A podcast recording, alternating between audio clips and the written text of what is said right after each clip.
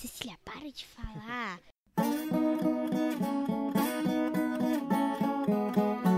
Doutores, colegas e bichada.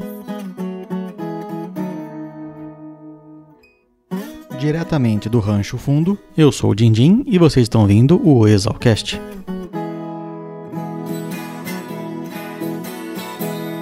Sejam bem-vindos ao 16 episódio do Exalcast, o podcast feito por, com e para exalquianos. Vocês acabaram de escutar a Elisa e a Cecília. Elas são filhas do André Figueiredo Dobache, Condenado. formado em 2002 e ex-morador da Jacarepaguá. E no episódio de hoje, vocês vão conhecer um pouco mais sobre o Mineiro, também conhecido por Professor Vidal Pedroso de Faria, da turma de 64, e professor com P maiúsculo. Honrou o nome da nossa escola no Brasil, no exterior e impactou positivamente a vida de muitos alunos. Durante as pesquisas que eu fiz, não encontrei um exalquiano sequer que não falasse com orgulho de ter conhecido Vidal. A introdução de hoje está recheadíssima. Tem a participação especial do Arthur, ou Grilo, mas nem ele lembrava direito do apelido, a bela desenvoltura do Deu Sorte, que vai falar um pouquinho sobre o CPZ nos dias de hoje, e um patrocínio duplo, o queijo do Macaúba e a cachaça do gestante. Tudo isso entre a bela viola do Larguei. Aguardamos ansiosamente as suas cartinhas e mensagens. 67 999 84 11 19 exalcast.gmail.com ou nos sigam no Instagram, arroba exalcast, exalc seguido de AST. Lembrando que fazemos parte da primeira, maior e mais charmosa rede de podcasts do agro, a Rede Agrocast. Sigam as nossas redes sociais ou acessem o site redeagrocast.com.br. Um grande beijo a todos e tenham um bom podcast.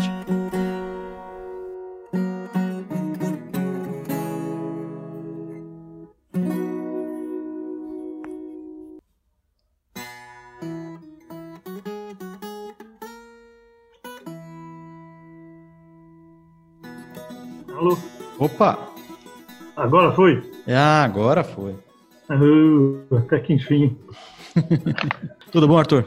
Tudo jóia, viu, Fernando? Tudo em ordem. Tô te incomodando no feriado aí. O- Não, que é isso, trabalho. imagina. Imagina, já tô cansado de ficar em casa.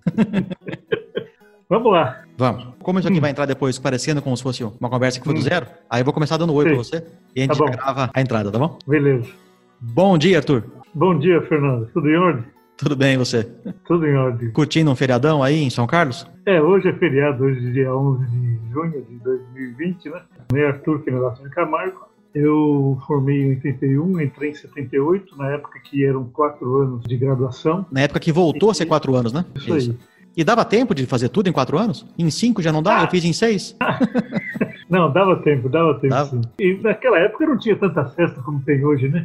Hoje tem festa segunda, terça, quarta, quinta, sexta, sábado, domingo. Ó, E eu, eu um tendo, eu tendo a duvidar um pouquinho desse seu comentário aí, mas eu vou, como a doutor não mente, então eu vou deixar passar. Mas eu ouvi dizer que É. tinha bastante festa na década de 80, assim. É, E você morou lá na Coração, né? na Coração de Mãe. Inicialmente eu fui fazer um estágio na horticultura com o professor Keigo Minami. E plantamos lá uns 200 pés de tomate. Tava muito bonito o tomatal, né? Uhum. Mas de um dia pro outro deu o tal do vírus da vida cabeça, morreu tudo de uma vez. Eu falei, meu Deus, meu Deus do céu, que coisa horrível esse negócio, né? E a planta não se defende, ela não se mexe. Não, eu quero uma coisa que se mexa. Então fui para a zootecnia. Professor Então o culpado de tudo foi o tomate. foi o tomate. E, sinceramente, eu não sabia distinguir uma vaca holandesa vermelha e branca de uma égua pampa. né? Era a mesma coisa. É a mesma coisa. Nascido na capital. Não tem nenhum parente, ninguém que tem terra. Mas a sorte que eu dei foi que eu caí no CPZ e tive como professores o professor Vidal. O Então, CPZ aí, estava em início, né? tinha começado em 77. Eu entrei no CPZ em 79, né? Aí foi, a gente foi aprendendo. Eu não tinha a menor ideia do que era uma cerca elétrica. A primeira vez que eu peguei na cerca elétrica foi um choque terrível, né? Porque você não tinha a menor ideia do que era aquilo, né? E toda vez que o, o professor Vidal ia viajar, eu falei, eu posso ir junto? Eu falei, pode, né? Não, tá bom. Aí eu matava as aulas e ia junto. E a gente aprendia muito mais, porque eles tinham um contato com a realidade, com os produtores, e isso dava uma noção do que era o setor leiteiro, né? Qual foi o momento tinham. que você escolheu seguir o Vidal no leite Ah, porque o corte, você cria o animal para depois eliminá-lo, né? Eu não gostava muito disso. Eu gosto muito mais da vaca leiteira. Primeiro, primeiro que é mais fácil de lidar. Ela não é brava, ela é mansa. A vaca de corte é um bicho meio bravo. Depende, o touro e- Gerson é bem bravinho. Ah, não, não, não. Os machos leiteiros, eu fujo de todos eles, né? Porque eles começam bonzinho. Mas quando lá pelos dois anos e meio, três anos, acho que vira a chave e sai do bonzinho pro mal. Tal de macho leiteiro, você corre dele, né? E aí, entrei na escola em 78. Na verdade, eu não tive aula com o professor Vidal, porque ele estava no exterior. Mas depois que ele voltou, ele deu aula, aí eu assisti como aluno especial, né? Eu queria fazer a matéria dele, e todo mundo falava que era excepcional e realmente era mesmo. E aí deu uma base muito boa para a gente começar a trabalhar com pecuária leiteira. E a sua relação E- com o Vidal, ela foi muito duradoura, né? Foi ele que me indicou para entrar na Embrapa em 1985 e fomos direto lá para esse confinamento de gado de leite que existia entre o Gama e o Taguatinga e tinha muito problema essa unidade, né? Tinha animais morrendo, etc. Nós ficamos lá 60 dias enfurnados na fazenda para entender o que estava acontecendo na propriedade, né? E era um problema só de gestão. E eu fiquei lá por três anos. Depois eu voltei para Exalc para terminar o mestrado ah, no departamento de zootecnia. E depois eu fiz o doutorado na Unesp em Rio Claro com ciência biológica, né? E é isso aí, a gente vivia viajando junto em palestras, etc, né?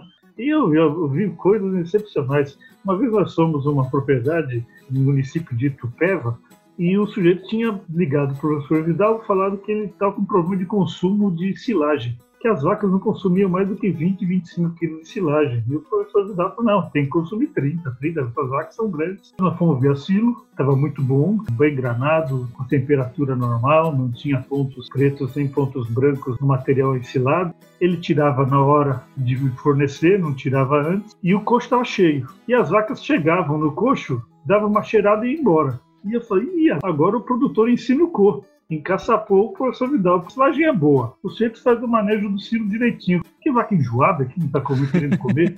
Aí ele, ele, do jeito dele, ele tirou o óculos, ele coçou assim, pôs óculos de novo, pegou, enfiou a mão no coxo, foi lá embaixo, cheirou e falou: silagem está podre. Porque o sujeito, ele não limpava o coxo, ele só repunha. Silagem que tinha lá que tinha uns 10, 15 dias para o, dono da propriedade. "Eu Chama os empregados e limpa tudo isso aqui. Tira. Enquanto isso, manda fazer uma batida nova com a ração completa, né, com concentrado. Aí limpou. O que tinha de bigato, de coisa de mosca, uma Credo. coisa absurda. Aí veio a carreta, jogou lá, rapaz, mas veio vaca ajoelhada comer. Agradecendo. Com as duas mãos assim. Mas teve uma que comeu tanto que ela guardou até no bolso para comer depois. Vocês têm que ver o que está acontecendo, né? Numa outra propriedade, lá em Machado, nós fomos lá e o centro falou: Meu, coisa, a vaca não come silagem como você fala que tem que comer. Aí fomos lá, vimos, a silagem estava ótima, a análise bromatológica da silagem estava excelente, tudo em ordem. Aí o professor Vidal falou: Não, que horas eles começam a tratar o gado, né? Ah, 5 da manhã. Então, 5 da manhã a gente vai vir aqui. Chegamos lá, achar a carreta foi um custo. Porque o sujeito ele tirava a silagem no dia anterior e deixava dentro da carreta. Você imagine, você sai de uma fermentação anaeróbica para uma fermentação aeróbica. Aquilo estava fervendo. Parecia um fogo londrino, aquele negócio. Tinha uma neblina em torno da carreta. Para a gente achar a carreta, a gente tem que fazer assim. E aí o sujeito falou: Ah, mas é, o, o empregado falou que assim que é bom. Falei, por quê? Porque assim a comida chega quentinha no coxo. Você imagina que vaca tem esse negócio. Então, é, essas coisas que você vai, vai vendo e você vai aumentando a quantidade de argumentação que você tem, né? Arthur, para todo mundo que eu comentei, que eu ia fazer entrevista com o Vidal, todos os ex-alunos que passaram pelo departamento, que tiveram com ele alguma relação, encheram ele de elogio. Falaram que era um professor super presente, querido. É impressionante como a turma gosta dele. Você concorda Ah. com isso? Eu concordo em gênero, número e grau, né? Porque você imagina, você pegar um sujeito caipira do asfalto, paulistano, e transformar num sujeito que fica dando palpite e dando palestra para todo quanto é lugar aí e se achando que acha de pecuária leiteira, isso já é um milagre. Porque se, se, se eu não tivesse tido esse treinamento junto com o professor Vidal, ah, não, não teria, não teria sido nada, né? Eu considero ele um pai de todos esses técnicos e principalmente para mim, né? Porque não tinha experiência alguma. Se a gente chegar em 10% do que ele conhece, eu já estou feliz da vida. né? mas a gente está tentando estudar do jeito que ele nos ensinou. Né? Mas você é novo ainda. Não, ainda tem chama ainda, tem, tem muito chama ainda. Mas o professor Vidal é ímpar, né? Ele, ele consegue ser, é a essência do professor mesmo, né? Consegue mobilizar todo jeito e com aquele jeito simples dele. Eu nunca vi ele brigar com ninguém, discutir com ninguém, sempre sereno, sempre tranquilo. E desse jeito ele conquistou uma, muito, muita gente. E o nosso, o que ele fez de palestras, de cursos, e os técnicos assistiam a aula dele uma, duas, cinco, dez vezes a mesma aula. E para cada aula que eu vejo, eu descubro uma coisa nova. Na mesma aula, né? Percebido. Com o mesmo assunto. Na mesma, na mesmo assunto. Então isso aí é, é um dom. Né? Se a gente tivesse uma porção de professores assim, seria muito bom. E a Exato teve esse privilégio de ter um professor Vidal, né? Muito bom. Muito obrigado, Arthur. Obrigado pelo seu Valeu. tempo. Hoje é dia 11 de junho, eu quero soltar o episódio Isso. sábado, que vai ser dia 13. E é uma dia data 13. até bem especial, porque você tem uma reunião com ele sábado, não tem? É, nós marcamos uma reunião com vários técnicos do projeto, vários produtores, porque no dia 14 de junho de 2000 ele fez o transplante de coração. Né? Então, ele está completando agora 20 anos de transplante.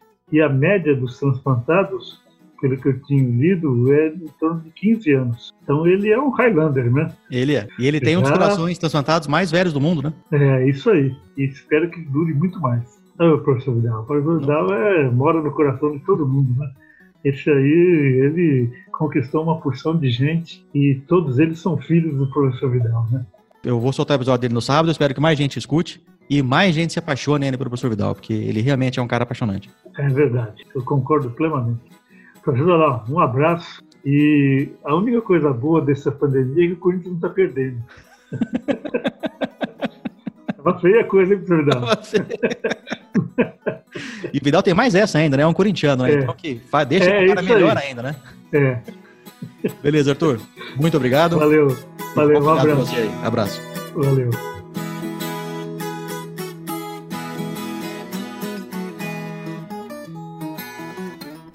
Olá, eu sou o Deu Sorte, ou Tiago Renesto. Moro na República Saudades da minha égua. Estou no quarto ano de Engenharia Agronômica e com previsão de formatura para 2021, isso se nada me atrapalhar. Sou o atual coordenador do CPZ, o Clube de Práticas Zootécnicas, fundado em 1977 pelos queridos professores Moacir Corse e Vidal Pedroso. O CPZ vem desde aquela época trabalhando com as diversas áreas da pecuária, como bovinocultura de leite, bovinocultura de corte, manejo de pastagens, nutrição animal, reprodução animal e produção de forragem suplementar, participando das atividades práticas, técnicas e de gerenciamento da nossa fazenda.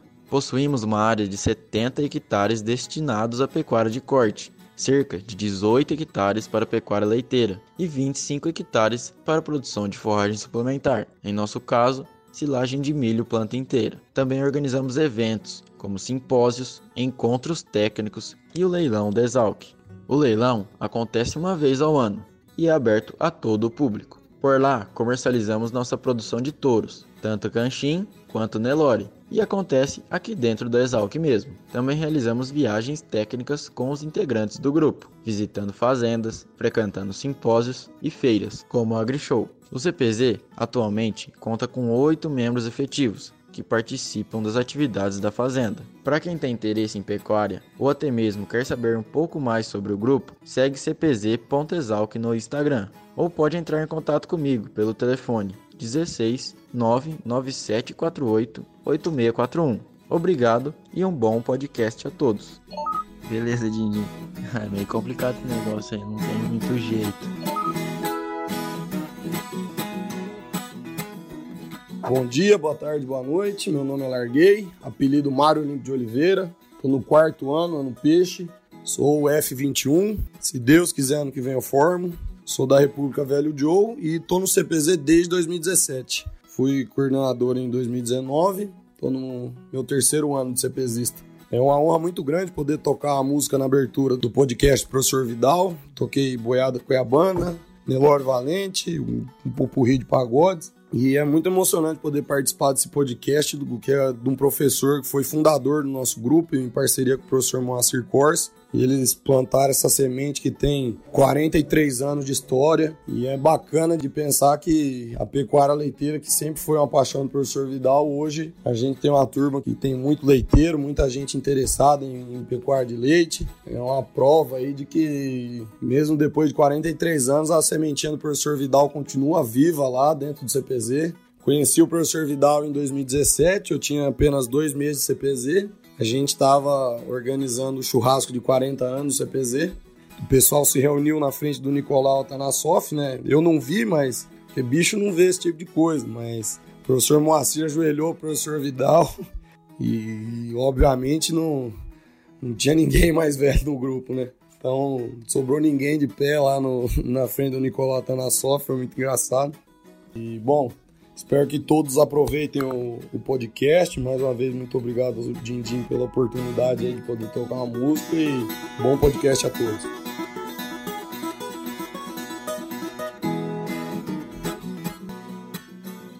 Olá, amigos. Aqui é o Macaúba, Pedro Padua Manzano, do ano Bondinho. Sou da CF 96, sou cepesista e ex-morador da República Uspião, eu possuo uma pequena propriedade em Santa Isabel e produzo leite de Jersey e de Gersolando e faço queijos artesanais. Eu agradeço muito aos ensinamentos do Dr. Vidal, que além de ter passado conhecimento, hoje eu aplico na minha produção, pois sou o produtor do balde cheio. Meu laticínio artesanal é o Laticínio Guidu. Sou membro da Associação Paulista do Queijo Artesanal. Meu contato é 11 9 7540 3469. Muito obrigado e desejo a todos um ótimo podcast.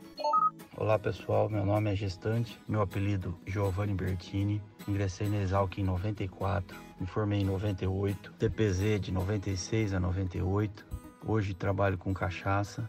O nome da nossa marca é Cachaça da Fazenda, uma cachaça artesanal, 100% anual, desde a moagem, fermentação, destilação, corte, invase.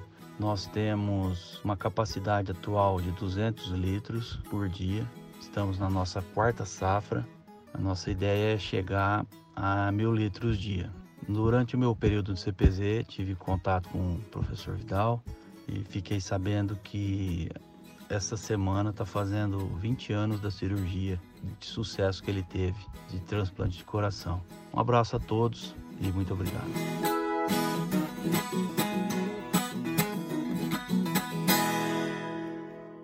Você pode deixar ele um pouquinho mais perto de você, professor? Vai, o microfone, isso é. Ele capta um pouco melhor o som. Podemos começar? Vamos lá. Professor Vidal, boa tarde. Boa tarde. Tudo bem? Tudo bem. Obrigado por me receber aqui nesse domingo. Olha, que isso. Professor Vidal, você é de Pouso Alegre? Pouso Alegre, Minas Gerais. Nascido em 1940. Isso. E a sua infância você passou em Pouso Alegre? Pouso Alegre, até 13 anos de idade. Aí, com 13 anos, nós mudamos para São Paulo. Por qual motivo? Porque lá não tem escola. Nós éramos cinco irmãos, né? Então, meu pai e minha mãe ficaram preocupados porque as escolas de lá não eram boas e ela achava que os filhos precisariam ter condição de estudar melhor, né? Então nós mudamos para São Paulo. É, Pouso Alegre na época devia ser bem pequenininho. Era né? pequena, cidade pequena. E vocês moraram aonde, em São Paulo? No, no local em São Paulo? Uhum. Acho que chama Alto da Lapa. É perto de Alto de Pinheiros ali. Uhum. E a mudança foi tranquila para você? Ou você sentiu? Olha, é difícil. Criança criada numa cidade pequena do interior que você conhece todo mundo, né?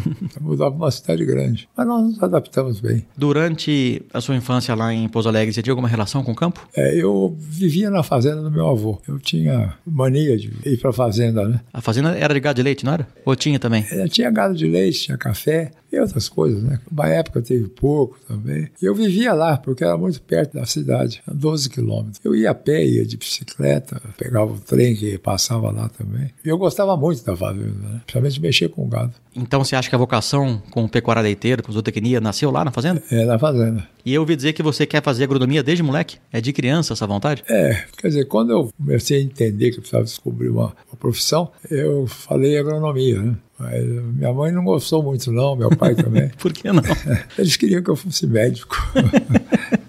Mas eu disse que não. É. E quando você morava em Minas Gerais, você conhecia só Viçosa, você não conhecia só Piracicaba? Não sabia que existia Piracicaba, tinha ideia. Como é que foi o seu primeiro contato com a Exalc? Olha, eu peguei um trem em São Paulo, na época, devia ter aqui uns 18, 19 anos, não sei. E fui para Piracicaba. Quando eu cheguei na escola, no bonde, naquela época tinha um bondinho. Pegou o trem, desceu lá na Paulista e de lá você pegou o bonde. É, pegou um bonde. E aí peguei o outro bonde que ia para Exalc. Quando eu cheguei lá, eu fiquei maravilhado com a Exalc. Né? E depois conversando com o pessoal que eu encontrei, e uma visão que eu tive da, da, daquele conjunto, eu falei, é aqui que eu vou estudar. E isso aconteceu. Foi paixão à primeira vista.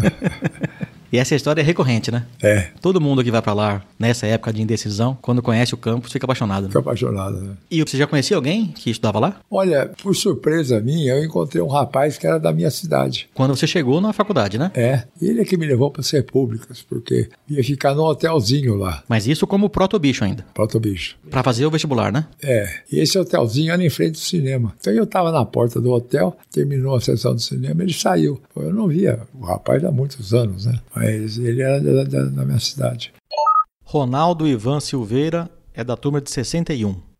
E ele falou: não, você vai para a República. Aí ele me arrumou uma República, me levou como proto-bicho ainda. Né? E qual que era a República, lembra? A que você ficou como proto? Era a República que morava o Peixeiro. Você sabe quem é o Peixeiro? Não. Mas agora eu sei quem é.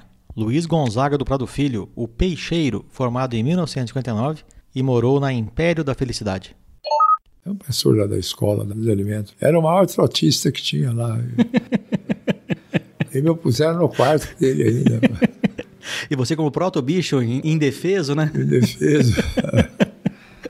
Daí você ficou nessa república até o vestibular, e o vestibular era lá na Exalc, né? Isso. Ministrado por professores. É. E você pegou a, a fase da prova oral ainda. Prova oral. Era difícil? Não, não era difícil, não. Mais complicado é você enfrentar um professor. Né? Uhum, eu imagino. Principalmente quando você não sabe a matéria. Né? E depois do vestibular, eu consegui vaga numa república que estava formando lá. Que era Rancho Fundo? É, é, já existia na realidade, mas era muito pequena. E quem mais entrou com você na república naquela época? Quem morava lá era o João Lúcio de Azevedo. João Lúcio de Azevedo é o Joaninha, formado em 59, República Rancho Fundo. E tinha algum trotista na República? Não, eu virei o trotista depois. Você teve um bom, um bom professor, né? eu gostava de trote psicológico. Não fazia trote. Que doía, né? Que doía, era psicológico. Impressionante como funciona. Por exemplo, você acender um fogo, pôr uma lata em cima com água e começar a jogar dentro da lata qualquer de cachorro, terra, tudo que existia, uhum. e o bicho sentado olhando. E você mexendo e olhava pro bicho. Ele ficava pensando, o que, que vamos fazer Não fazia nada. É sim, claro, é só para assustar. É, e assustava. E o gelo quebra na hora, né? É. Castração sem dor. Também. E você virou mineiro automático, né? É, eles me puseram apelido de montanha. Montanha? É, porque eu sou mineiro, né? Ah, sim, é. É. Em Mas Minas Gerais, o que mais tem lá é montanha. mineiro. Então montanha não pegou e o mineiro não, ficou o nome é, oficial. Ficou o nome oficial, ficou mineiro. Como é que foi sua passeata? Olha, foi, foi boa. Naquela época não tinha muita baderna, não, né? Mas você lembra a sua fantasia? Eu acho que eu não fui fantasiado, não. Foi não? Foi só careca? É, careca. É, eu não me lembro de fantasia. Não fui, não. E o pessoal da Rancho Fundo fazia muita serenata ou era mais calmo? Não, era um pessoal muito calmo. Até que lá pelas tantas, uns dois anos depois, entrou lá um, um amigo meu de infância. Que, esse era da, da pá virada. Esse revolucionou a, o Wilton Fagundes. O Wilton Fagundes, o Jaqueta, ele não concluiu o curso na escola. Acabou indo se formar lá no Rio de Janeiro. Ele virou a, a Rancho Fundo cabeça para baixo. É. É. Mas é uma pessoa formidável. Alegrou a República. Né? Era uma República meio parada. E a República durou bastante tempo depois? Eu acho que não. Não sei ao certo, mas eu acho que não. Então, sua vocação para lidar com os animais deve ter vindo lá da fazenda, mas Foi. na faculdade, quem foram seus professores de zootecnia? O doutor Aristeu. Aristeu Mendes Peixoto, formado em 1949. Ele fez uma influência tremenda na minha escolha de, por zootecnia. Né? Era uma pessoa formidável.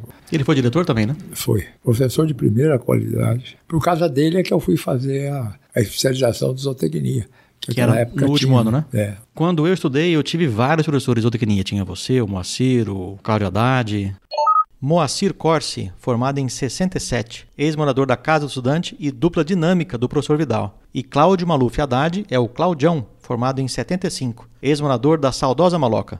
E ambos são excelentes candidatos para futuros episódios. Na sua época, como é que era? Tinha o Spalini, que era um veterinário, Celso Lemer de Moraes, o Vavá. Celso Lemaire de Moraes, formado em 47, E o Vavá é o Simval Silveira Filho, formado em 1940. E não confunda com o outro Vavá, Evaristo Marzabel Neves, formado em 66, é ex-morador da Noiva da Colina. Existiam estágios na sua época? Não. Como que um aluno poderia se envolver mais com alguma matéria? Olha, aparecia algum estágio, você ia lá no professor, pedia para trabalhar em alguma coisa, né? mas não existia uma, uma ideia entre os alunos de estágio em geral. Né? Como você veio a ter depois, né? É, Moacir, por exemplo, foi estagiário, numa época que não tinha estagiário. Mas era um professor que tinha algum projeto, alguma coisa particular dele? Ajudava na aula, talvez? Não, não ajudava na aula, não. Ajudava o professor no, nos trabalhos de campo, né? Mas geralmente então era funcionário que fazia, não era aluno. É, era funcionário. Mas ele ajudava, né? ele foi estagiário. Numa época em que não tinha estágio formal, Uhum. né? Vocês foram colegas, não? Não, eu sou mais velho que ele. Mas eles são contemporâneos de, de faculdade? É, faculdade. Durante a graduação, você foi envolvido com o calque de cabo a rabo, não foi? Foi. Você era bicho primeiro ano e foram lá e te cooptaram para trabalhar no calque. Eu me lembro que eu estava na República, o Cano entrou, conversou com a turma. O Cano é, é muito expansivo, né? Ele é. Político. E Ele é. Quem escutou o episódio 12 do Zalcast conheceu as histórias do Roberto Cano de Arruda, formado em 63, ex-morador da Vai Quem Quer. Depois de conversar com todo mundo, ele olhou para mim e falou: bicho, você vai trabalhar no seu calque. E você é um bicho muito educado e obediente, foi, né? É. Aí eu fui para o calque. E acabei ficando lá, ó, cinco anos, né? né? Você foi diretor, foi vice-presidente, né? Vice-presidente. Você foi vice do próprio Cano, não foi? Do próprio Cano. é. E não fui presidente também porque eu não quis. Quer dizer, não é. é Falsa modéstia, né? Falsa modéstia, não. Mas eu acho que eu seria presidente se eu, se eu me candidatasse. Você foi vice na segunda gestão do Cano. Que na primeira você era bicho. O Cano era segundo ano. Isso. Na né? primeira gestão do Cano, eu fui chefe de publicações lá no, no centro. E essas coisas, né? Que já tinham setores que ficavam ao cargo de alunos. E na segunda gestão, eu fui vice-presidente. E foi nessa gestão que você ajudou o Cano naquelas viagens do Brasil Foi, afora. foi. Como é que foi esse projeto? É, foi muito interessante, porque nós decidimos trazer todos os secretários de agricultura do país todo. Era época de revolução no país, estava aquele agitação terrível, né? Uhum. Que, Que isso já foi das- 63, né? 63. é. Isso. Então nós resolvemos fazer uma reunião em Piracicaba, trazendo secretários de agricultura de todos os estados brasileiros para discutir o problema agrário do Brasil, né?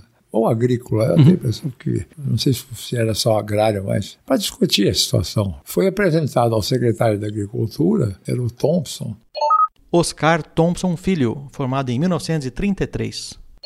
Do estado de São Paulo, né? É. Primeiro. Ele achou interessante. Nós fomos conversar com o Ademar, o Cano e eu. Fomos lá no palácio, sentamos na mesa com o Ademar de barro. Eu imagino a cena, né? É. Os dois estudantes.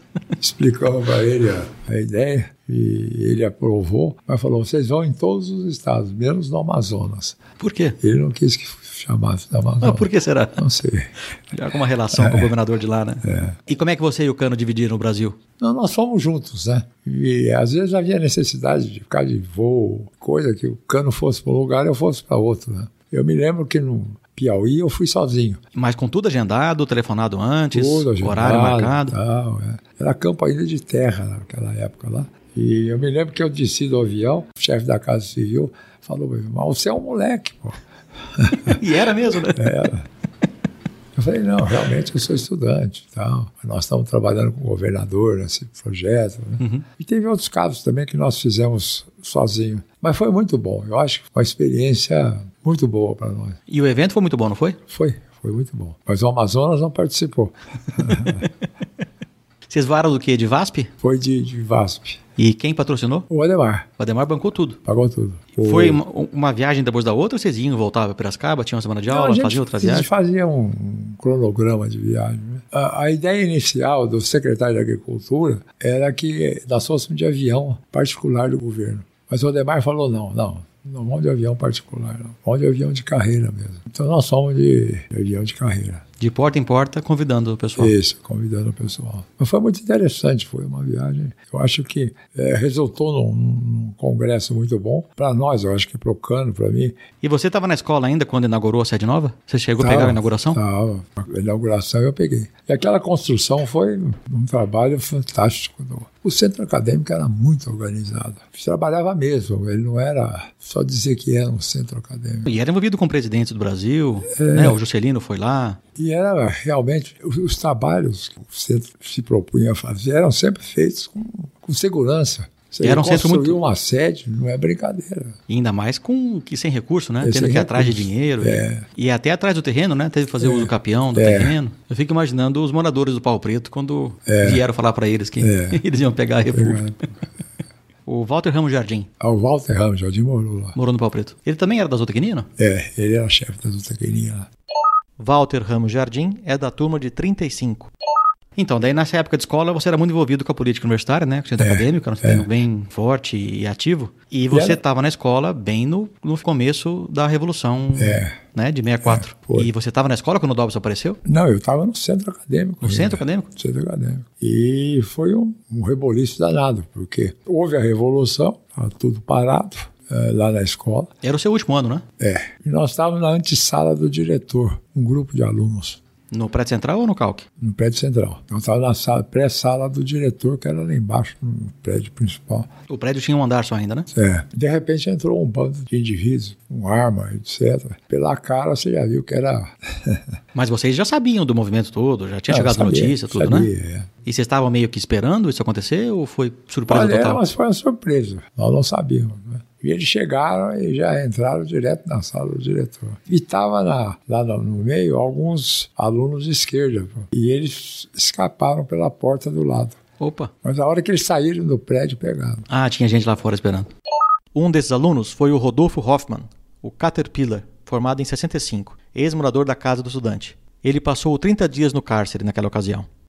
Depois outros colegas nós sofreram também, mas foi mais na época da, do atrito. né? Mas foi um, um trauma danado. Mas eles já tinham a lista de quem eles queriam. Que dizem que os militares colocaram nas escolas espiões. Né? Assim, informantes, né? É, eles já vieram com uma lista pronta. Mas eu imagino que o curso de agronomia não era tão visado, né? Não, não era. Mas nós conseguimos ainda li- livrar, nós que eu digo é o, Uhum. O pessoal grupo, né? da escola, É, né? sim, o grupo. Livrar alguns que, nós conseguimos tirar de Piracicaba para evitar ser preso. Né? É porque o meu pai, por exemplo, ele foi na biblioteca, pegou uns livros, deixou no carro dele, dormiu na casa de um amigo. É. Ele não sabe se um ladrão abriu o carro e deixou aberto, ou se a própria polícia foi lá e abriu. É. Mas a polícia foi lá, não gostou dos livros que meu pai, pegou, prendeu meu pai e o amigo dele que nem tinha nada a ver com a história. Só por causa do, do título dos livros. Os né? livros, né? Então eles estavam no limite que eles estavam prendendo sem. É. Não tinha tanto critério mais. Né? É. Aí chegou em 65, que era um ano muito bom para se formar, né? Na agronomia. Tinha fartura de emprego, não tinha? Emprego, fartura Nessa de época. emprego. Você podia eh, escolher o que você queria fazer. O governo estava contratando muita gente também, não estava? Tava, É. criando os órgãos de, de pesquisa. E havia lugar para todo mundo. Também só tinha Exalc, né?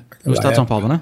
Em São Paulo só tinha Exalc. Formava o quê? 80, 100 alunos. Nós nem chegava a 100. É, hoje são incontáveis os cursos de agronomia. Qualquer esquina aí tem curso de agronomia. Tem até um curso noturno de Um agronomia. não, tem vários, professor. Não é um só, não. É? Tem um monte.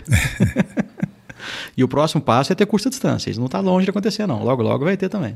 e você foi para a Fazenda Ipanema. Como é que era esse projeto? Bom, era um projeto que fizeram com a, a escola e o Ministério da Agricultura. A fazenda estava abandonada, completamente abandonada. Então, eles fizeram esse acordo com a Exalc para desenvolver a fazenda, fazer trabalhar. Né? É uma fazenda grande? Grande, uma belíssima fazenda. Aonde ficava? Aqui em Sorocaba, né? Aqui em Peró. Ela existe ainda? Existe, mas foi toda desmembrada. Grande parte dela é parte da Marinha, naquele projeto do, do submarino atômico. É mesmo? É, é grande, é um negócio grande da, da Marinha que tem aí. A fazenda também tinha aviação agrícola, era o centro de treinamento de aviação agrícola do Brasil, era lá. Tinha aviões, tinha campo de aviação. Né? Mas era uma em fase de teste ainda, pesquisa? Não estava parado, estava tudo parado. Aí esse projeto foi para reativar tudo isso. Reativar tudo, né? Mas você não Eu- chegou a ficar um ano lá, chegou? Eu fiquei quase um ano, praticamente um ano. E o que, que você fazia lá? Eu, eu cuidava da parte do, do rebanho, né? De gado, de porco, é, era gado e porco, basicamente. Por exemplo, você não sabia o que tinha na fazenda. Ninguém tinha ideia do que E existia. quantas cabeças tinham lá? Então eu saía com os vaqueiros e nós passávamos o dia inteiro caçando o gado no, no meio do morro lá, Nossa. do mato. E conseguimos, ah, pelo menos teoricamente, limpar o morro todo. Aí o gado foi levado para o curral, foi marcado, né, numerado, porque ninguém sabia o que existia. Quantas cabeças de gado ia fazer? Ninguém sabia dizer. Então eles precisavam de um caçador, não de um agrônomo, né? É. Então nós fizemos isso. E foi um período em que eu andava a cavalo todo dia com os vaqueiros lá nos morros. Pelo menos o dia a dia era gostoso. Eu gostava. Era uma atividade que me agradava. Mas aí de lá, você encasquetou com uma ideia de morar em outro estado. É, não, eu tinha já, antes de ir para lá, porque isso aí quem tomava conta era o professor Brigger. Você não conheceu o Brigger também? Não conheci. Da genética? Da genética, é. Alemão, né? É. Ele que era o chefe da. E aí me convidaram para ir, porque como eu fiz a, o quinto ano em zootecnia, né, eles me convidaram para ir. Aí eu conversei com o doutor Aristeu, porque o doutor Aristeu estava envolvido também, de certa maneira. Todos os departamentos estavam envolvidos, mas o chefe era o, o Brigger. Né? Aí eu fui para fazer. E esse, o indivíduo que tomava conta da fazenda lá, o doutor Vilela, Esse deu trabalho para encontrar. Marcos Vilela de Magalhães Monteiro, o baiano, formado em 59, ex-morador da Adega. Era considerado um indivíduo que ninguém conseguia trabalhar com ele. Sabe? Não, era um cara muito estourado e ele exigia muito das pessoas. né? Mas eu me dei muito bem com ele. Terminei o meu período lá com grande amizade por ele e ele também comigo. Mas você vê, eu cheguei na fazenda, desci do, do- da condução que eu cheguei lá na fazenda. Ele falou para mim: sobe no caminhão, vai buscar porco lá em, no Paraná. Você mal tinha chegado. Não, eu não tinha nem chegado ainda. Então ele fazia isso e o pessoal não gostava dessa. Só que você pegou eu- a ordem e foi, né? Não, eu, Mandou isso e mim, foi. Enfim, eu gostava até. Ele marcou uma vez comigo, ele falou: amanhã cedo eu vou te encontrar no estábulo lá. Ver se você acorda cedo. Eu acordei às quatro horas Mas da ele manhã. marcou o horário ou falou amanhã cedo? Não, falou amanhã cedo. Sem falar horário. É, mas eu sabia que ele ia chegar antes das seis, porque já tinham me dito que ele fazia isso. Então eu acordei às quatro horas da manhã, às cinco eu estava lá no estábulo. A hora que ele chegou e me viu, ele assustou. Mas você teve a pachorra de falar boa tarde pra ele, não? Não. não.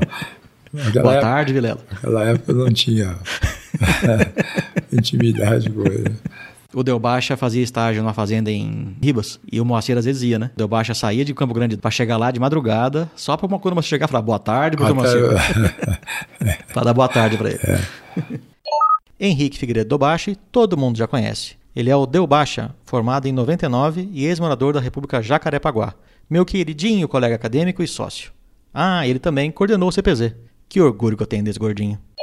Mas ah, no fim eu me dei bem com ele lá. Mas ah, hoje o trabalho do Ministério da Agricultura é um trabalho sem sentido. Quer dizer, você não tem dinheiro, não tem recurso, não tem nada, né? não tem apoio. É, eu imagino E- que o dia a dia também de ficar indo atrás de animal, só caçando ele, É. por isso, mais que seja gostoso, né, andar a cavalo, mas acabava não tendo fim, né? Não, Não, tendo. e é um negócio sem sentido também, né? Quer dizer, eu não posso ficar o tempo todo lá andando a cavalo atrás de gado, né? Mas eu- antes, antes de ir para lá, eu já tinha a ideia de ir para Santa Catarina. Eu queria trabalhar com extensão rural. Mas você não conhecia o estado, não conhecia nada lá, né? Nada. Acompanhando a- por leitura o que se fazia lá, né? que era a estrutura deles lá. E era muito bem organizado naquela época lá. Eu já tinha essa ideia. Aí, como o trabalho lá na- na- no Ministério da Agricultura não evoluía, não tinha jeito de evoluir, eu falei com o Vilela, ele aprovou, que eu ia sair no fim do ano e ia tentar Santa Catarina. Aí já mandei uma carta para Santa Catarina. Eles, Pro governo do estado? Não, para serviço de extensão, que acho que é estadual, né? Imagino que sim, né? É, eles responderam que tudo bem, que eu podia ir fazer um período de estágio lá. E nesse período, tempo entre a minha carta e o retorno da resposta deles, né, o doutor Aristeu esteve lá na fazenda e falou, olha, estou precisando de alguém que trabalhe comigo no departamento. Você não quer ir? Como professor? Professor. É. Eu falei, olha, doutor Aristeu, eu nunca na vida pensei em ser professor. Eu pensei em ser tudo que posso imaginar, menos professor. E era uma época que o catedrático fazia o que queria com o departamento, né? Ele contratava quem ele quisesse, não tinha concurso, né? Não. Aí ele falou, é, mas interessante você ir, porque eu fui o melhor aluno da zootecnia, né? E tinha um relacionamento com ele muito bom. Aí ele falou para mim, mas tem uma, uma coisa, se você for para lá, você tem que ir imediatamente para os Estados Unidos fazer pós-graduação. Opa, aí ficou interessante, né? Apesar disso, eu falei para ele, eu preciso me dar uma semana para pensar. Ele falou. E eu confesso que eu fui mais pensando na pós-graduação. Falei, poxa, é uma, uma oportunidade Ainda mais nos Estados Unidos, né? única, né? Você foi um dos pioneiros, né? Foi. Vocês foram para Ohio primeiro? Ohio. é. Quem que foi com você, professor? O Roberto Dias de Moraes e Silva, que é da zootecnia também. né? Roberto Dias de Moraes e Silva, o Bola, formado em 64, nativo de Piracicaba. Mas aí eu, eu, falei para ele, bom, aceito, tudo bem. Aí eu fui para lá. E a família foi junto? Já tinha família? Não, eu casei para ir. Eu fui casado. E foi uma experiência, eu acho, fantástica que eu tive de ir para lá, porque eu vi um outro mundo, né? Você enxerga uma outra. Isso em 1966. Bom, você encontra um mundo diferente, né? A maneira de pensar. Você já falava inglês? Eu estudei muito para ir. Falava razoavelmente, mas não dava para enfrentar. uma banca logo de cara, né? É. Contato que eu cheguei em Nova York, a primeira pessoa que eu fui falar, eu não entendi uma palavra. nenhuma palavra que ele falou. Aí eu apavorei, falei, puxa vida. Depois o americano me explicou que eles têm um linguajar Sim, é, tem, característico deles, ou gíria. Né? Uhum.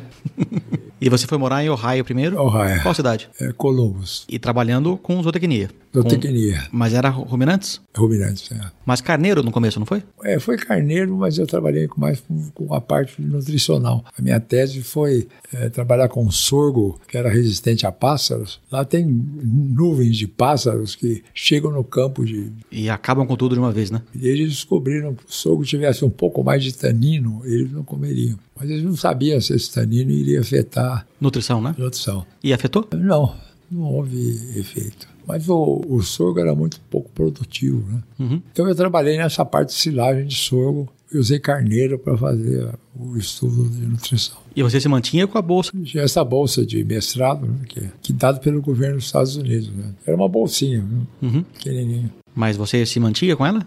Olha, Ou você teve um segundo emprego? muito mal, mas eu mandava o meu salário para lá também. O salário de professor? É. Contratado, né? Então você manteve o salário no Brasil É. e tinha bolsa lá. Isso. Então eu mandava o meu salário todo mês para poder enfrentar lá. De Ohio eu voltei para Piracicaba, fiquei lá uns anos Dando aula já? Dando aula. Que matéria que você deu, professor? Sua primeira matéria? Olha, eu dava nutrição de ruminantes, dava produção de gado de corte, produção de gado leiteiro, basicamente isso, né? E eu fui trabalhava com silagem também, fazia pesquisa na área de silagem. Deixa eu fazer duas perguntas para entender o que, que mudou do começo ao final. Sua última aula foi que ano? Quando que você aposentou? Acho que foi em 95. 95? E a sua primeira aula foi em 68? Quando você voltou dos Estados Unidos? 68, 69, eu acho. Então foram quantos anos? 20, quase 30, né? É, quase 30. É, 26 anos. Nesses 26 anos, a sua- primeira aula de silagem para sua última aula, mudou muito a tecnologia? Ah, sim. Você lembra da- das diferenças, não? Eu lembro. Eu acho que eu não sabia nada. Quando você começou? Eu fiquei impressionado disso, porque eu cheguei nos Estados Unidos, o professor deu uma prova para saber o nível que o pessoal estava, eu tirei zero. Opa, o que, que é isso, professor? E isso me apavorou, porque eu falei, puxa vida. Então tive que me derrubar em cima dos livros lá e estudar para para poder pegar aquela falha que tinha antigamente. Então, para eu cursar lá o mestrado, foi complicado. De início eu, já, eu tive dificuldades sérias, né? Mas eu estudava feito um louco também, né? E no fim deu certo. Aí eu voltei com uma concepção diferente. Uhum. As aulas que eu dava eram diferentes das que eu assisti, né? Você acha que você foi um professor mais completo dos que você chegou a ter aula? Do que eu tive, Sim. É, é, eles tinham um conhecimento muito restrito. Ninguém falava inglês.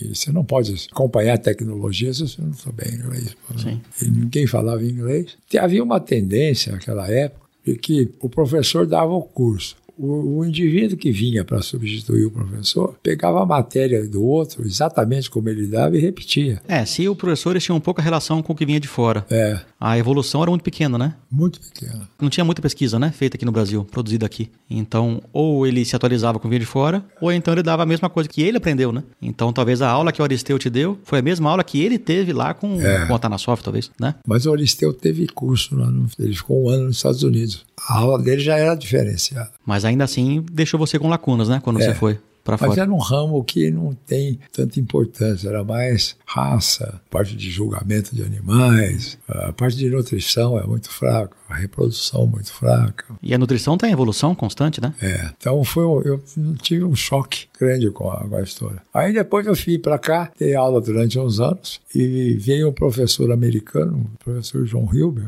e ele falava português, porque ele foi missionário mormon aqui. Ele ficou aqui um período longo conosco, num convênio que nós tínhamos lá com a Universidade de Michigan, e ele me convidou para ir para os Estados Unidos com ele. Para retornar aos estudos lá. É. E você foi? É, Fui. Mas eu tinha recebido também, eu vi que tinha uma, uma bolsa da Inglaterra para indivíduos que meu perfil podia requerer a bolsa. né? Uhum. Você se encaixava no perfil. É. Aí eu fui na, na consulado britânico lá em São Paulo, conversei com o pessoal, eles disseram, olha, é, a chance que você tem é boa, mas nós não podemos garantir nada. Eu falei, mas acontece que o americano quer me levar para os Estados Unidos para trabalhar com ele. Mas você iria para Michigan para fazer um doutorado ou você ia para passar um período lá, É, um período sabático?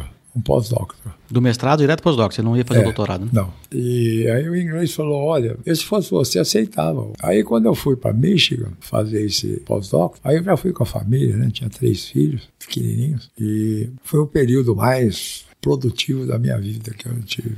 É mesmo? É. Eu acho que foi fantástico a experiência em Michigan. Porque eu não era aluno. Aluno tem aquele, aquela pressão de, Uhum. de aula, de estudar, etc. Eu tinha mais um, um É que o, o, o pós-doc é um funcionário quase, É, né? é. Não é um, um aluno. Na realidade, eu tinha mais um status de professor. Né? Mas foi fantástico. E lá você teve alunos fazendo estágio com você? Não, não. Tinha a equipe que trabalhava comigo, de apoio, né? Mas eh, eram os alunos de pós-graduação que a gente trabalhava em conjunto, né? Por exemplo, tinha um dinamarquês que ele queria tirar umas férias. Período que ele ficou fora, eu tomei conta do experimento dele. Né? Uhum. Tirava o leite das vacas, fazia anotações, etc, etc. Então isso era comum, trocar Trabalho, né? com coisa. Então, E isso deve ter enriquecido também, né? Que você fica sabendo os outros no trabalhos. fundo, né? você trabalhava com todo mundo, Uhum. né? Você estava a par do que estava acontecendo. Foi muito bom. Aí, quando eu estava lá, chega uma carta da Inglaterra dizendo que eles tinham me dado a bolsa. Ah, mas você já estava trabalhando, estava contratado, né? Aí eu combinei para ir depois que terminasse nos Estados Unidos. Eles aceitaram. E você foi direto? Fui direto. Era uma bolsa da rainha. E aí terminei o programa em Michigan, peguei um avião e fui para a Inglaterra. E foi um período muito útil também, muito bom, muito rico, porque os ingleses têm uma, uma ideia de trabalho completamente diferente do americano. O americano é doido para trabalhar, né? o inglês é mais É outro ritmo, né? é outro ritmo. Por exemplo, eu queria trabalhar à noite, fui falar com a secretária, ela ficou assustadíssima. Mas por que à noite? Ninguém trabalha à noite. Mas eu tenho que ir embora para o Brasil, eu tenho que terminar. Eu preciso render, né? É. Ela falou, vai falar com o chefe. Aí eu fui lá no chefe, falei com ele. Ele fez a pergunta, mas por que à noite? Porque ninguém trabalha à noite. Nos Estados Unidos, os laboratórios, a uma hora da manhã, duas horas da manhã, Tinha gente, né? cheio de gente trabalhando. Não parava nada. E eles deixaram você trabalhar? Deixaram. E você tinha prazo para voltar, né? Você É. tinha um, um período curto. E lá você estudou o quê na Inglaterra? Na Inglaterra eu trabalhei com essa parte de nutrição também, de, de digestibilidade no rumen. Né? Mas não, não mais com sorgo. O que que era? Era os capins que eles têm lá, o high grass. Mas eu trabalhei mais na parte de manipulação do rumen, sabe? De preparação de amostra. Foi muito bom. Isso já era que ano, professor? Porque em 68 você voltou pro Brasil, mais ou menos. Aí começou a dar aula, depois você voltou para Michigan. E já emendou a Inglaterra. Lembra que ano que foi isso? Já era começo de 70, não era? Era começo de 70. Porque em, em 77 você estava no Brasil. Eu acho que foi fim de 77. Porque em 77 você estava no Brasil, não estava? Tava. Que foi o ano da fundação do CPZ. É. Então, deve ter Não, sido... Então eu não estava. Na fundação do CPZ eu não estava. Não estava? Não, estava lá nos Estados Unidos ainda. Então foi mais pra frente. Foi. Puxa vida, hein? Eu tento descobrir. Eu Set- tento caçar aqui. Na... 78, talvez. Tem alguns sites abertos aqui que tem as suas histórias. Vidal, em 71, pós-doutorado para Michigan e pós-doutorado em Grassland Research Institute, em 79. É, 79. Aí vem a história que você perguntou do CPZ, como é que criou o CPZ? Sim, o, o departamento de zootecnia era muito visitado, não era? Recebia muitos visitantes ao longo do ano. É, é. Nós já recebíamos, teve ano que nós recebemos mais de duas mil pessoas lá para visitar o departamento. Para consultar, tirar, pegar informações, né? É. Porque nós começamos a fazer produção intensificada, que não existia no Brasil. Ninguém fazia produção intensificada de, de bovinos, né? Adubar pasto, por exemplo, é Uhum. considerada uma heresia. É que até então a Exalc tinha o gado mais estocado para pesquisar o gado, né? É. Né? Não tinha uma produção de carne, né? É, e o rebanho era muito ruim também, né, da escola. Mas eu estava em Michigan e o Moacir estava em Ohio, fazendo pós-doc. Aí ele foi para Michigan me visitar. E eu levei ele no departamento de gado leiteiro de Michigan para ele ver. Lá em Michigan tinha um funcionário no estábulo só. Os outros que trabalhavam lá eram alunos. Lá para ganhar dinheiro. Lá é, tem, tem pouco estagiário que, que trabalha de graça, né? Lá É trabalho mesmo, né? Não é estágio, é trabalho. E nós vimos que os alunos tinham uma participação muito intensa na, na condução do rebanho. lá. Aí nós falamos, pô, por que que nós não fazemos isso no Brasil? né? Pode conseguir gente que tope, só que nós não vamos poder pagar. né? Aí ele voltou, eu fiquei. Quando ele voltou, ele, ele o CPZ com os três alemães lá, né? O, o Manfred, o Fenemé e o Burg. O Manfred Foss, formado em 79, é nativo. E o Harold Van Kaspel, o Fenemé, da turma de 80, e Ricardo Burg, da turma de 79, são ex-moradores da famosa Capixama. Ele escolheu a dedo, três alemães? É, eles toparam. É, não teve um, uma conversa deles com o professor pedindo para trabalhar depois, quando voltasse às aulas, para ter atividade extra também, né? É, na realidade o que nós fazíamos é que eles passaram a conduzir a fazenda, né? Os estagiários conduziam a fazenda. Eles faziam tudo, mas faziam fisicamente. Né? Sim, é, botava a mão na massa, né? Botava a mão na massa. E não só mais funcionário fazendo, né? É. Então você e o Moacir, vocês deram uma, uma oportunidade para eles que vocês não tiveram quando estavam na escola, Não, não. E outra coisa também, nós, além disso, eles tinham aulas extras à noite. Por exemplo, eles estavam plantando sorgo. Eles tinham dúvida com relação à regulagem de máquina, quantidade de adubo e tal. Então, nós, à noite, a gente fazia uma aula com eles, como é que fazia o plantio, né? Inicialmente com esse grupinho de três alunos. É, depois. Depois foi, foi crescendo, foi né? aumentando. Né? E foi muito bom. Eu acho que o CPZ foi o grande feito nosso na, na Luiz de Queiroz, do Moacir e meu. Excelentes técnicos estão Brasil É. afora, né? O pessoal do CPZ brinca que vocês são uma combinação perfeita de motor de baixa rotação. É. Que é você, né? Que é moderado, compassado e consistente. E o Moacir, que é de alta rotação. Ah, rotação, que é inovador e fica inventando coisa. É, eu tenho uma relação assim com o Deu Baixa, com meu sócio. É. Eu fico voando e ele fica lá me segurando aqui. Daí junto a gente chega, a gente chega longe. Uma inovação grande que vocês tiveram foi esse projeto de começar a adubar a pastagem. Mas naquela época o pessoal chamava de louco. Falava que era loucura que nós estávamos fazendo. Que não tinha sentido algum fazer. Tinha sentido. Isso no final da década de 70, né? Começo de 80. É impossível dar, dar lucro, quer dizer, não tinha condição. E nós conseguimos, nós pegamos uma escola com um rebanho que tinha, eu acho que 89 cabeças, se eu não me engano. Quando eu saí de lá, tinha 600 cabeças no mesmo, No- na mesma área. Na mesma área, né? Você vê é, a diferença. Do... E esses animais sofriam muito por falta de alimento. Hoje eu não sei quanto é que eles têm lá. Porque isso aí foi inovador no Brasil. O Moacir tem essa, esse mérito, quer dizer, ele resolveu tocar o negócio, tocou mesmo. É, vocês dois trabalharam juntos muito tempo, É, né? nós trabalhávamos juntos, né?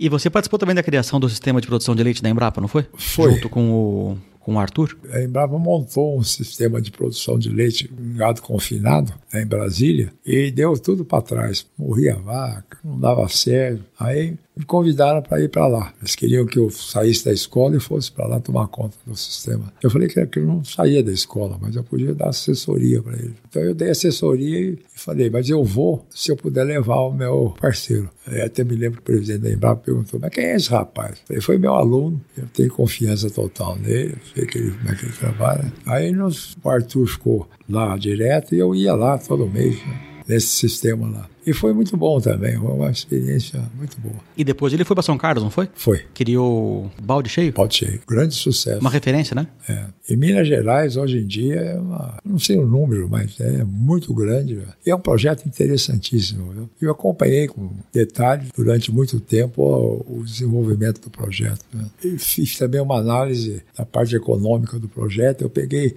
100 fazendas com planilhas preenchidas, né? E fiz um estudo da parte econômica, dos fatores que estavam interferindo na rentabilidade ou não. Mas o, eu acho que é um, um projeto fantástico. O Arthur conseguiu criar uma, uma maneira de transferir tecnologia com simplicidade. Que era o que você queria fazer lá em Santa Catarina, É, né? Trabalhar é. com extensão, né? Extensão. Então ele continua essa missão sua. É, então foi muito bom. Eu trabalhei com ele enquanto eu tinha condição física, todo mês praticamente eu trabalhava com o Arthur. Né? Ô, Fernando, tudo bem? Aqui é o Arthur de novo. O projeto Balde Cheio, eh, o embrião dele aconteceu no município chamado Coatis, no sul do estado do Rio de Janeiro, no dia 18 de setembro de 1997.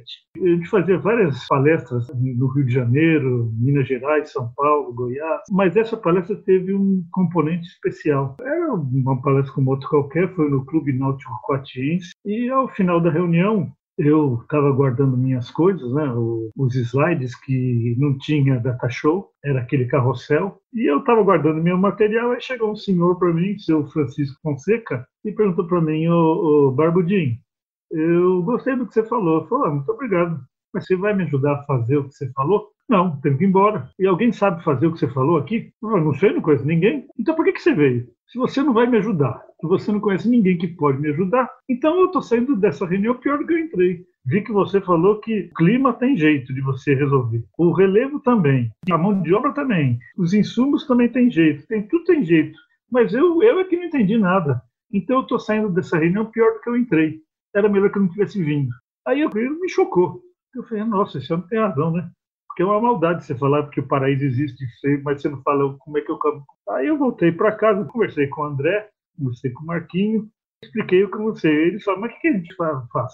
A Embrapa não é uma empresa de assistência técnica. A Embrapa é uma empresa de pesquisa, inovação desenvolvimento. Eu falei, então vamos partir para o desenvolvimento. Vamos desenvolver esses técnicos que lidam, atuam na extensão rural e vamos começá-los a treinar. Então vamos, vamos chamar eles todos aqui, lembrar para a gente dar um curso. Eu falei, mas não é para dar um curso de uma semana. Você acha que nós vamos ensinar o sujeito em uma semana a manejar pastagem e a lidar com vaca leiteira? Mas tem que ser diferente. E eu não sei quanto, provavelmente deve ter sido na virada de 97 para 98, quando vira o ano, a gente fica meio doido, né? e faz aquelas promessas meio esquisitas, vai fazer inglês, vai começar a caminhar, é, vai parar de beber, aquelas bobagens. Né? Deve ter sido aí que veio uma, uma luz se nós utilizássemos uma propriedade como uma sala de aula prática, onde nós atuaríamos como extensionistas e teria ao nosso lado o aluno, o extensionista local, ele escolheria a propriedade, tivesse cunho familiar, dificuldade financeira e tivesse, evidentemente, atividade leiteira na propriedade. Né? Começou devagarinho, mas hoje nós já estamos em 19 estados do Brasil e também na Colômbia, e tem solicitações para a gente ir para outros países, né? Então a gente foi treinando hoje uma porção de técnicos e os que se destacavam, do mesmo jeito que o professor Vidal fez conosco, a gente colocava esses técnicos como coordenadores de regiões. Com isso a gente conseguiu aumentar os nossos braços, fazer esses técnicos que se destacaram instrutores do projeto. Esses técnicos vão participar dessa live com o professor Vidal no dia 13, agora no sábado, e eles todos são muito agradecidos, porque tudo isso começou, na verdade, com o professor Vidal. A gente só deu sequência num trabalho que ele já tinha iniciado lá com a Cooperativa Central do Laticínios.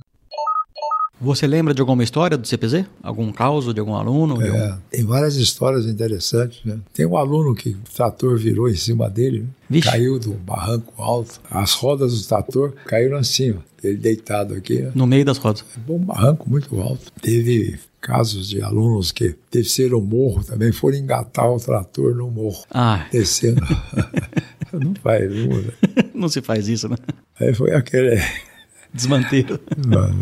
Nós fazíamos também competição entre a turma do Moacir e a minha. Nós dividíamos em dois grupos. Né? Por exemplo, colher milho. Nós não tínhamos colhedeira, nós colhíamos milho à mão. Então ficava um grupo com a carreta colhendo no lugar e nós na outra. Né? E no fim do dia nós pesávamos para ver quem, quem colhia mais. Você ia junto ou ficava só como técnico? Não, não, eu estava lá no meio colhendo também. e quem que era campeão geralmente? Ou alternava? Ah, variava. Né? Variava. Depende você pega uma, uma, parte da roça melhor. Uhum. Rende menos, né? Rende O CPZ era um estágio muito puxado, né? Muito puxado. É um estágio que você tinha obrigações muito sérias. E era duro. Era um estágio para tirar o couro do, do indivíduo. Mas, mas você... eles, não, eles, não, reclamavam. Eu sei que, que, era duro, mas eles conseguiam vencer. E a, a nossa filosofia do CPZ era tinha que ter trabalho e honestidade no trabalho. Uhum. E o pessoal vivia nos pedindo o estatuto do CPZ. Eu disse que nós nunca trabalhamos com estatuto. Nós nunca escrevemos uma linha sobre os deveres e os esse negócio de estatuto que sim, você põe, o pessoal dizia, mas não é possível funcionar sem a, um guia, né? Uhum. Nós dizíamos, não. A nossa missão é a seguinte: se o cara vai trabalhar, ele tem que trabalhar sério, com seriedade. E honestidade, né? É. Eu me lembro que Viçosa, eles me levaram lá na universidade para explicar como é que era o CPZ e tal. E a primeira coisa que eles pediram foi o estatuto. Né? Eu disse que não, não tinha. Não tinha. E eles não entendiam como. Né? Eu dizia, para que você quer estatuto? Se o cara tem que trabalhar, ele trabalha. É, no primeiro dia é dadas as regras, né? As regras são, é, são faladas. Né? São verbalizadas. É, é. O combinado não sai caro, né? É. Né? Combinou e com... o combinado tem que ser cumprido. Né? Sim. Isso aqui é o, o, importante. Mas o interessante é que, eu visitando a Dinamarca, eu tinha um amigo que morava lá, que conheci nos Estados Unidos, e ele me contou que um africano que teve na Dinamarca chegou e perguntou qual era o estatuto da, da cooperativa que tinha lá. Ele queria uma cópia. O dinamarquês falou, não, não temos estatuto. O africano falou, mas nada pode funcionar sem estatuto. O dinamarquês falou para ele, mas vocês não têm estatuto? Tem. E funciona, não. é o caso. Né? Estatuto, na realidade, é uma proposta que pode ser seguida ou não. A nossa proposta era trabalho, né? trabalho sério e duro. E tem tanta burocracia para mudar um estatuto, né? É. Então, mudar a regra é muito mais fácil, É né? Para mudar o fácil, estatuto. é. Você participou do processo de doação da Fazenda Figueira, né? Você conhecia bem o Alexandre? Alexandre Kurt Karl Erdemann von Pritzewitz, da turma de 48. Vocês podem escutar um pouquinho mais sobre a história dele e da Fazenda Figueira na entrevista do Quixu, o Cristiano Walter Simon, de 65, ex-morador da Jacarepaguá, no episódio número 15 do Exalcast. É, eu conheci o Alexandre, ele ele ia muito a leilão lá na escola de, de animais, né? os cursos que nós dávamos também, naqueles simpósios que nós fazíamos, ele vinha. né? Ele uma vez falou para o doutor Aristeu que ele queria doar a fazenda para Exalc. Aí nós falamos para ele que dar para Exalc era muito difícil. Primeiro que a Exalc é capaz de não aceitar. Como é que a Exalc vai aceitar dívida que a fazenda tenha, 20 funcionários? E um órgão estadual também, né? Como é que ia tomar conta? Nada, não tem jeito de funcionar. Aí ficou acertado que seria doado para a Ferral. Mas desde que o Departamento de Zootecnia tomasse conta, né? Não, o Departamento de Zootecnia dá orientação técnica. De início foi o Moacir que ficou encarregado de orientação técnica da fazenda. O Alexandre era uma pessoa interessante, porque ele ia doar a fazenda. Eu fui a Londrina três vezes para resolver esse caso. Ele ia doar em vida, Não, ele ia doar no testamento. testamento. E ele nunca me levou na fazenda. Ah. Nós recebemos a fazenda sem nunca ninguém ter ido lá. Quando ele morreu, a fazenda ficou para nós. E lá pelas tantas eu falei para ele também um dia, Alexandre, tá- nós estávamos no cartório. Alexandre, você doa a fazenda para nós. Nós não tivemos dinheiro para pagar os. As dívidas, né? É. O dia a dia, né? Para tocar a fazenda. É, também a parte de acertar papelada, esse negócio. Sim. Aí ele falou, pô, tabelião, põe aí também todas as contas bancárias também, tudo que tem no banco também fica para eles. Então o que nós herdamos de dinheiro dele deu para fazer a transferência. Ah, porque para pagar o inventário, tudo Inventário. custa dinheiro, né? Ainda mais um inventário grande como aquele. É, então ele deixou também o dinheiro para a gente pagar a dívida. E daí a fazenda ficou sendo. Ela pertence à FEAL, que a FEAL que é a proprietária da fazenda. É, E o departamento de zootecnia, agora é o, é o de ruminantes, né? é. Teoricamente, eles assistência técnica lá. Mas hoje tem um agrônomo lá que cuida da fazenda, que é o Raí, né? É o Raí, é. José Renato Silva Gonçalves, o Raí, formado em 97. Ele mora lá e. Bora lá, Ele é funcionário da fazenda ou da FEALC? da Fialc. É uma fazenda grande, né? Grande. E o que que faz lá? Tem pesquisas? Olha, Tem só produção? Não, tem, tem sido feita muita pesquisa lá. O Raí adaptou a fazenda lá para fazer pesquisas na área de pastagem, ficou muito bom. O pessoal tem feito pesquisa de reprodução também, embriões. né? E a fazenda está aberta, quer dizer, você pode, você pode fazer pesquisa desde que não interfira no funcionamento da fazenda, né? Nas pesquisas que estão em andamento, né? É. Pode montar a sua desde que não atrapalhe as outras, né? E a, a Exalc manda alunos, frequenta a fazenda? Olha, a Exalc não, mas alguns alunos já conseguem estágio lá. O pessoal do CPC, geralmente, consegue passar um período lá. né? E é uma fazenda muito boa. Eu, eu- eu acho que está muito bem a fazenda. O Raí é um técnico muito competente. Sério, um rapaz sério. A fazenda vai muito bem. É, eu mandei uma mensagem pro Raí, falando que eu vinha pra cá, e daí pedi pra ele me dar algumas dicas, né, de, da nossa conversa. Aí aqui, vamos ver se vai dar pra tocar o que ele mandou aqui, ó.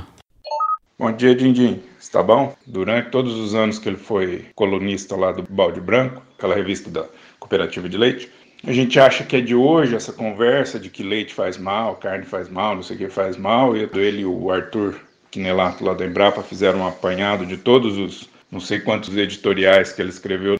E engraçado que desde a década de 80 o pessoal tem esse questionamento e essa vontade de prejudicar a, a produção, o- comercialização e consumo de derivados animais, né? tanto lácteos como carnes. Beleza, filho? Um abraço, até mais. Que revista que era essa, professor? A revista Balde Branco, a revista, né? E você foi colunista dela? Eu era editorialista. Durante 20 anos eu escrevi o editorial. Aí o Arthur pegou todos os- editoriais e publicou o livro. É um livro que contém todos os editoriais que eu escrevi para lá. né? E 20 vezes 12 dá. 240 editoriais. Deu um baita livro. Dois, dois volumes. Em relação ao balde branco, ele foi convidado em 1992 a escrever os editoriais do balde branco. Era só para ficar dois, três meses, né? mas ficou por 22 anos. Isso foram 261 editoriais. E esse material estava, evidentemente, nas revistas Ouro e Branco, mas estava solto. E aí, em 2014, resolvemos juntar todos esses editoriais e escrever um livro. E conseguimos com a Federação da Agricultura do Rio de Janeiro, o SEBRAE e o Senar do Rio de Janeiro, que bancaram a edição de 500 volumes desses editoriais. Ele chama Pensando Leite né, do professor Vidal. São em três tomos, então a gente separou o tomo número um em conceitos, o número dois em economia e o número 3 em manejo. Então, todos os 260 editoriais do professor Vidal, isso daqui virou livro de cabeceira para muita gente, porque é um curso de bovinocultura leiteira intensivo. E eu tive o prazer de ler todos eles, compilar, de separar os artigos de acordo com o seu assunto. E em 25 de novembro de 2015, o livro foi lançado no Salão Nobre da Exalc e foi um sucesso danado. Acabou rapidamente, hoje está esgotado, mas em PDF a gente consegue mandar para quem quiser ter acesso a essa literatura. Quem lida com atividade leiteira tem nesses editoriais aquelas pílulas da sabedoria. Se você ler uma dessa por noite já está bom demais você vai entender um bocado de pecuária leiteira, porque ele é uma linguagem muito simples e apesar de ter sido escrito alguns artigos em 92, eles são muito atuais. O e-mail meu é arthur sem o h, ponto camargo, arroba, embrapa.br. Então é arthur.camargo, arroba, embrapa.br. O André Novo, o e-mail dele é andré.novo, arroba, embrapa.br ele é o Bicho Bico, formado em 1986, morou na República Pauapique. Hoje ele já não está muito novo, né? Ele já chama ele de André Seminovo, né? Porque já está mais eradinho já. É, eu agradeço a oportunidade de, de conversar com todos que admiram o professor Vidal. E eu sou fã número zero, número um, se assim pode ser. E, e agradeço muito a oportunidade, Fernando, de você permitir que a gente conversasse com os exalquianos. E esse exalquiano é excepcional. Valeu, obrigado, hein, Fernando. E voltem a escutar o professor Vidal, que ele tem muito para dizer. Um abraço a todos. O primeiro editorial, a sua cabeça, como você pensava o leite, para o último, mudou muito? Não, na realidade eu, eu pensei em escrever os editoriais visando os fazendeiros, né? Então conversava muito mais o, o, princípio de produção de leite, como é que deve se orientar a produção de leite e discutir alguns problemas que apareciam repentinamente no processo também, né? Para bem ou para mal. Foi muito bom. Eu acho que foi uma experiência boa. E nesse meio tempo você foi para a África também? É, eu fui na África. Eu, teve um convite da, da FAO, né? O pessoal de Nova Odessa. Do IZ? É, do IZ. Aí eles chamaram o Roston.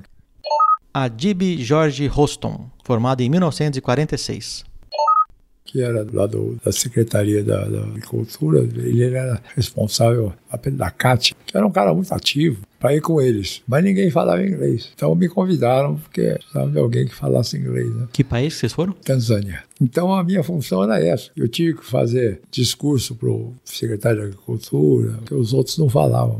Né? Fomos lá estudar condições para a instalação de uma estação experimental lá. O clima era parecido com o nosso? É, muito parecido. Os, os capins também que tem lá são todos. Todos os capins que tem aqui são africanos. Sim, né? né? E a topografia, é tudo muito parecido. O tipo de solo também? Olha, tipo de solo eu não tive condição de ver, mas eu acho que sim. Porque eu vi regiões de terra roxa lá. Solo fértil. Solo muito fértil. Nas fraldas do morro que eles manjaram, ali, região vulcânica, uhum. é muito fértil, uma fertilidade muito grande. E tem a parte de, de campo também, como a nossa aqui, de cerrado. E era para produção de leite? Produção de leite, é. Mas eu acho que o que eles queriam, na realidade, era pegar dinheiro do Brasil. Dizer, essa é a minha é, sua, visão. Sua visão. É. Eles não estavam muito interessados na parte técnica. Né? Técnica. Não. Então o projeto não. Você não sabe se andou? Não, não andou. Mas nós fizemos uma viagem por todo o país lá. Né? Nossa viagem foi no interior mesmo, interiorzão. E foi muito bom.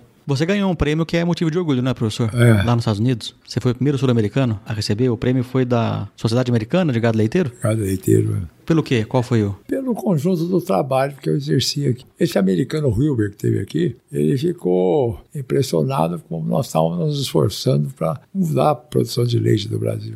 Nós criamos um centro de treinamento lá na, na Exalc, né? treinar peões e fazendeiros, né? donos de fazenda, técnicos. E eles deram pelo conjunto da obra, né? que eles falam. O que eu fazia em geral para desenvolver a produção leiteira. E falando em prêmio, você deu um prêmio com seu nome, né? É. Lá da Milk Point. Milk O prêmio Vidal. É. Começou quando? Em 2017, não foi? Tem pouco tempo. Mas eu recebi um outro prêmio da Universidade de Ohio, também pelo mesmo motivo. Também pelo conjunto da obra. É. Só que Ohio não tinha nada relacionado com leite, era o conjunto da obra de um ex-aluno da universidade. Onde você fez o seu mestrado, né? É. No exterior, fizeram a indicação. Um americano amigo lá fez a indicação, eles aceitaram. Me deram um prêmio lá também na Universidade de Ohio. Tem um comentário dos seus alunos e estagiários É. que é sobre como eles ficavam impressionados, porque você tinha orientados na graduação, da pós-graduação, tinha os simpósios que a Exalc fazia, você participava da direção também do, do departamento, né? Participou da direção, teve trabalhos e artigos e li- livros escritos. E mesmo assim, você tinha total atenção e disponibilidade dos alunos. É. E isso fez com que eles te colocassem lá em cima, né? Como É. um professor ativo que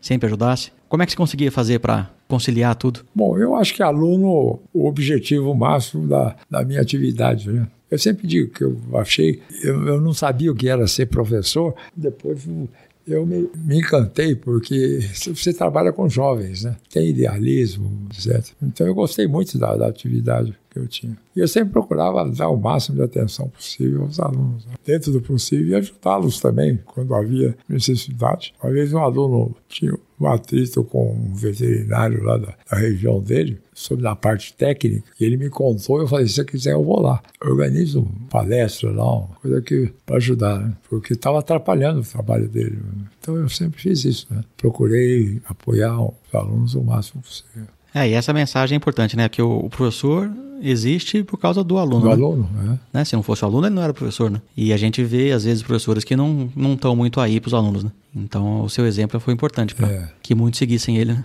O que, que a Exalc significa para você, professor? Olha, significa muito. Eu acho que a Exalc me ofereceu condições de ter uma atividade profissional que me trouxe satisfação imensa. Né? E eu soube que muita gente tentou te tirar de lá, né? É, eu recebi várias propostas né, de E até ameaças, né? Você vai se arrepender se não... É, o pessoal da Embrapa. Embrapa quis por toda a lei. Três vezes eles me convidaram. E você não se arrependeu? Não, pelo contrário. Eu acho que a FEAL, que é a Exalc, né, é, para todo mundo que estudou lá, um símbolo de, de uma escola Acolhedora, né? acolhedora. Né? E tem algumas coisas da FEAL que me encantam. Por exemplo, não existe pichação na, na Exalc. Não existe mesmo. A gente não, Não encontra pichação lá. Vai na, na Unicamp, você já foi lá? Já fui na USP, São Paulo Nossa, também. nojeira. aquilo lá. Na, na, Exalc não tem nenhuma pichação. É, o respeito é muito grande, né? É, então o pessoal respeita a instituição. E a Exalc também me possibilitou fazer esses estágios no exterior fora, esses períodos no exterior, que eu acho que contribuíram imensamente para a minha formação profissional. Do seu primeiro aluno em 68, que entrou na sala de aula, até você se aposentar, seu último aluno, você sentiu uma diferença muito grande no perfil? Eu senti, os alunos hoje não respeitam mais o professor, né? Acho que a postura deles em relação ao professor é muito, muito ruim. E os professores também não se fazem respeitar como devem, né? Eu acho que os alunos daquela época eram mais fáceis de serem trabalhados. Hoje é mais complicado. Exige mais do, do professor, né? É, mas nem por isso é ruim. Eu nunca tive problema sério com aluno. Tive atritos dentro da sala de aula, mas nunca tive problema mais grave. Como um aluno me fala, ele estava dormindo, eu mandei acordar ele. Falei, escuta, vai dormir na República, não precisa dormir aqui. Não faço questão da sua, da sua presença, não. Ele falou também, numa aula chata como essa, eu só posso dormir mesmo. Pô, falar isso na frente da, da, da turma toda, né? Que folgado, né? É. Eu falei com ele, azar seu, você vai ter que enfrentar isso no final. Vai ter que assistir a aula igual depois, né? É. Chato ou não. Porque eu reprovava mesmo, comigo não tinha brincadeira. Não. E quando eu pegava a coluna, era zero, sem discussão. né? Também no fim do ano eu dava pau. O cara dependia só das zootecnias para formar. E ia ficar mais um ano. Eu nunca neguei. Ele não passava, vinha falar comigo e dizia: Você quer fazer outra prova? Eu dou. Aí ele falava, eu faço. Marca o dia. Você marca o dia e a hora e vem fazer a prova. Aí ele fazia. E, logicamente, cada prova que eu dava extra, eu apertava o, o parafuso. Né? Uhum. Era uma chance que estava dando, né? Teve um que fez três vezes e não passou. A prova extra? É. E ele ficou reprovado só em zootecnia. Eu tinha pena, achava desagradável, mas eu disse, a minha função é, eu tenho perante a sociedade uma, uma função que exige seriedade, né? Nada mais justo do que passar isso na prova. Né? Eu não estudava nada, né? Mas esse aluno é interessante. Depois que ele passou, o ano seguinte, uma noite, ele foi lá em casa e me levou uma garrafa de uísque. eu não entendi até hoje. Né? Por que, que ele me premiou, né? Tô livre, né? Lembra quem era? Não me lembro. Eu lembro da cara dele, mas não, não... não beberam juntos não, isso? eu não bebo isso. ok, professor, tem alguma mensagem para os alunos que pensem em levar o curso para a produção de leite? É, eu acho que a escola tem condição de fornecer um curso muito interessante, muito bom. Eu acho que o pessoal que está lá é um pessoal de alto nível, né? Todos eles têm curso no exterior, um pessoal muito bom. E nós lecionamos de maneira diferente das outras escolas. Eu acho que a nossa visão é um pouco diferente. O duro é que é uma escola de agronomia. E quem quer estudar zootecnia não vai para agronomia. Né? Mas os que ficam lá e, e acabam adotando a zootecnia, esses saem bem. É, porque acaba sendo não uma obrigação por causa do curso, mas é. eles mostram aptidão lá dentro. É, mas eu acho que a escola tem condição de fornecer um curso muito bom. Professor, muitíssimo obrigado. Ora, que isso. E, desculpe aí, ah, não poder te atender ontem, mas não tinha jeito. Não, não se preocupe, não se preocupe. Hoje deu, deu tempo, deu tudo certo. É.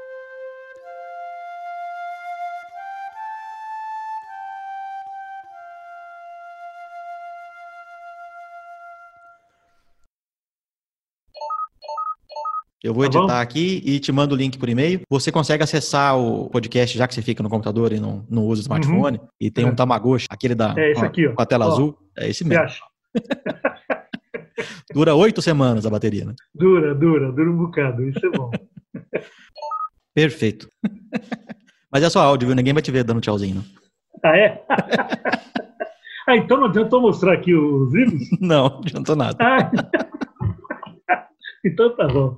Mas aí, quem quiser, volta, pelo menos ficou o recado, né? Ficou, quem quiser, o recado ficou dado. Então tá bom. Doutor, muitíssimo obrigado.